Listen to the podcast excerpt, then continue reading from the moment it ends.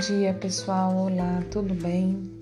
Eu sou Aline Vargas, do podcast de leitura de livros extraordinários, e estou lendo o livro de Frederic Lenoir, ou Lenoir, que eu toda vida que vou ler eu não sei direito como pronunciar. Mas vamos lá. É, Sócrates, Jesus, Buda, três mestres de vida. Pessoal, eu queria pedir começar pedindo aí desculpa por ontem, né? E hoje eu peço novamente porque a, a minha a minha energia tá um pouco oscilando e isso interfere em tudo. Eu estou essa, esse início do livro que fala sobre como conhecemos, né? Tá falando de registros de como que foi é, trazido para a história, né? Dos três. E estamos em Buda. Então nós temos algumas algumas palavras que não são normais, né? Não são do nosso cotidiano, são de outra língua, é, confusa um pouco para mim. Então espero que eu consiga transmitir da melhor forma possível, tá bom? É, uma boa leitura e uma boa escuta para nós.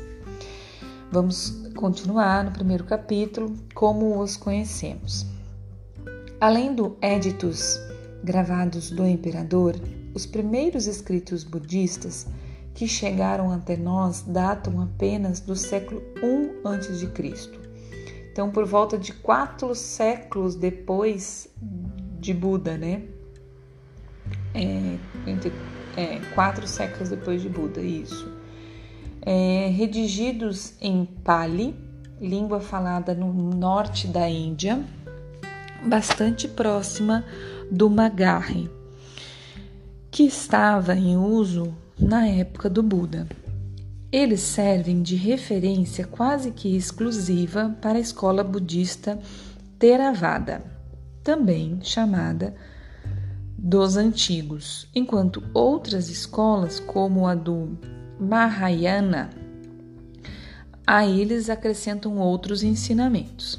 Esses textos, escritos aproximadamente quatro séculos após a morte do Buda, são muito provavelmente fruto de uma longa transmissão oral. Habituados a consultar fontes escritas e de agora em diante audiovisuais e digitais, esquecemos a importância da memória e da transmissão oral nas sociedades tradicionais. Imensas narrativas podiam ser apreendidas e transmitidas fielmente de geração a geração. Hoje em dia, na Índia, por exemplo, os romances Rio de milhares de versos continuam sendo transmitidos oralmente com grande fidelidade, embora tenham sido registrados por escrito há muito tempo. A vida e os ensinamentos do Buda foram, pois, transmitidos oralmente durante vários séculos, num tempo em que a memorização era tão usual quanto hoje é o registro escrito, sustentada por procedimentos mnemônicos como a versificação, a repetição, a utilização de fórmulas, o canto.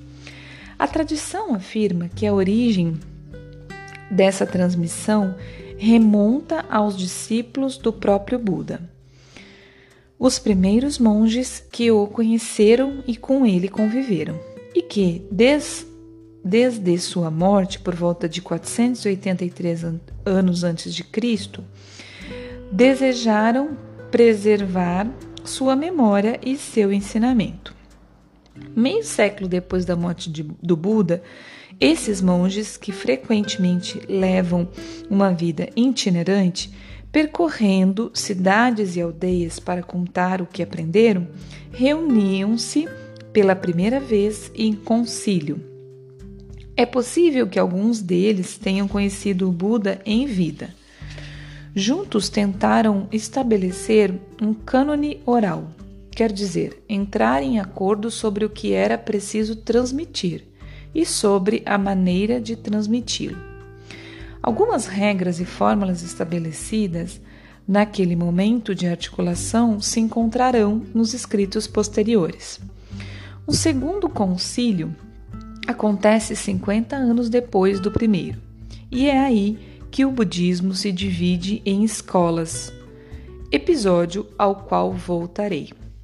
A tradição budista afirma que o que se chama de as três cestas ou Tipitaka, o tríptico que forma a cânone Pali da escola dos antigos, foi criado entre os dois concílios. O Tipitaka é considerado pela tradição como uma retranscrição dos ensinamentos originais do Buda. Compõe-se de três partes. A primeira, o Vinaya, Vinaya, Vinaya, desculpa, o Vinaya Pitaka, promulga as regras monásticas e explícita, por meio de referências à vida do Buda. As circunstâncias nas quais elas foram estabelecidas. A segunda parte, o Sutta Pitaka, engloba perto de 10 mil sermões e discursos do Buda e de seus discípulos próximos, divididos em cinco coletâneas. Embora essencialmente centrados na doutrina e nas crenças budistas, esses discursos contêm elementos biográficos e permitem, por comparação, acompanhar os 45 anos de prédica do Buda, até o seu desaparecimento. Finalmente, uma terceira parte, chamada de Abhidhamma Pitaka, subdividida em sete capítulos, é dedicada aos ensinamentos filosóficos e contém, em particular, uma análise aprofundada dos princípios que governam os processos físicos e mentais. A tradição diz que Abhidhamma foi transmitido pelo Buda durante as quatro semanas que se seguiram aos, ao seu despertar. Todavia, ele foi integrado ao cânone somente numa fase posterior, quando de um terceiro concílio da escola Theravada, o que torna bastante suspeita essa filiação direta. O que se tem de aprender desse con conjunto de textos? Sua objetividade. Ele pretende contar literalmente as palavras do Buda. É evidentemente aleatória. Por um lado, por, por um lado, porque apesar das capacidades mnemônicas superdesenvolvidas dos monges, é totalmente natural que, ao longo das gerações de ao longo das gerações de alterações, omissões, acréscimos, embelezamentos, explicações tenham sido acrescentadas ao discurso de origem. Por outro, provavelmente os monges imprimiram a esses ensinamentos um pali, a marca de sua escola, o Theravada, num momento em que as divisões surgiram no meio do budismo no seio do budismo, desculpa, no seio do budismo. Feitas essas ressalvas, é preciso, no entanto, reconhecer o substrato histórico dos, dos textos Pali. As descrições indiretas que fazem da Índia dos séculos 6 e 5 a.C.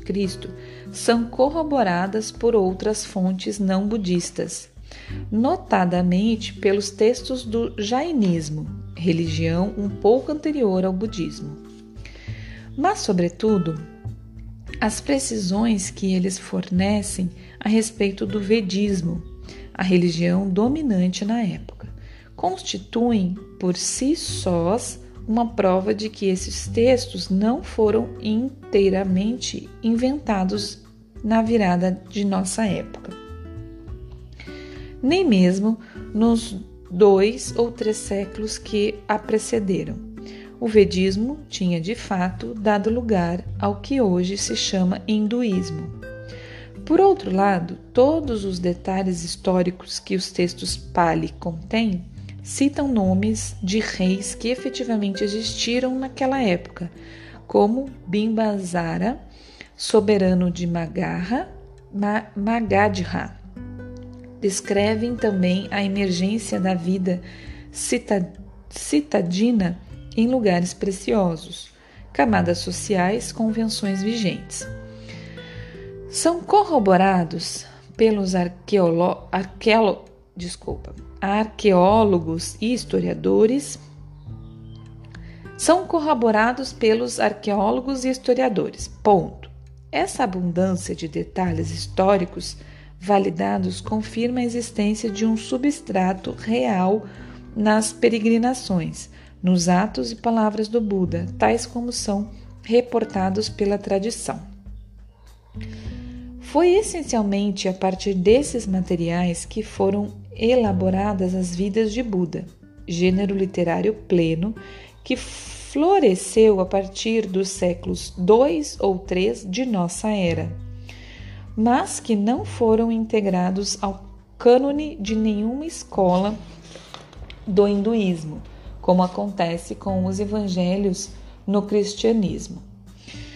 Pessoal, vou parar por aqui, chegamos já no nosso tempo. Acho que agora ficou um pouco mais claro. É, eu li mais de uma vez esse episódio, como ontem, cancelei e fiz de novo para que fique bem claro, né? Ou pelo menos o mais claro possível. Como eu já disse no início do episódio, realmente estamos numa parte um pouco mais confusa, né? Porque a gente está entendendo a história, então assim, ele está mostrando como que foi a pesquisa dele, né? Como que ele, é, como que se comprova, ou pelo menos se tem é, é, perto de comprovações, né? De, de, de, que realmente aconteceu e viveram, né? Essas, essas, essas pessoas e, e passaram seus ensinamentos. É um tempo muito distante, era tudo muito diferente, mas é, além da fé, a gente acredita que existiu mesmo, né? E, e, estamos aqui vendo como isso chegou até nós, tá bom? Então, vou repetir como eu falei no, primeiro, no começo do episódio. Não abandone, por mais que agora fique confuso, fique complicado, tem palavras que eu mesmo é, não consigo ler aqui fácil ou fica uma leitura média, mas eu, é, nós depois de passarmos dessa parte aqui, vamos chegar numa parte bem mais interessante e vai, vai, vai, vai voltar a ficar mais aconchegante. Acredito que vá, vocês aí sintam igual a mim aqui, um pouco desconfortável agora, porque a, a, a, você vai escutar uma leitura igual eu estou fazendo aqui, uma leitura um pouco com alguns, é, é, algumas dificuldades, mas vai, vai chegar um momento aqui mais interessante. Agora, é, não que não esteja interessante, eu acho que vocês estão entendendo o que eu estou falando, está um pouco confuso, mas vai, vai ficar mais claro, tá bom? Um grande abraço Bom dia, boa tarde, boa noite. É, não deixe de compartilhar se você está gostando desse assunto, é, de comentar comigo lá. Eu vou, como eu disse, sempre boto aqui na descrição do episódio o Instagram para mandar mensagem. Manda lá sua sugestão, sua, sua, sua análise, se está gostando, se não está, se faz sentido, tá bom? Um abraço e até amanhã.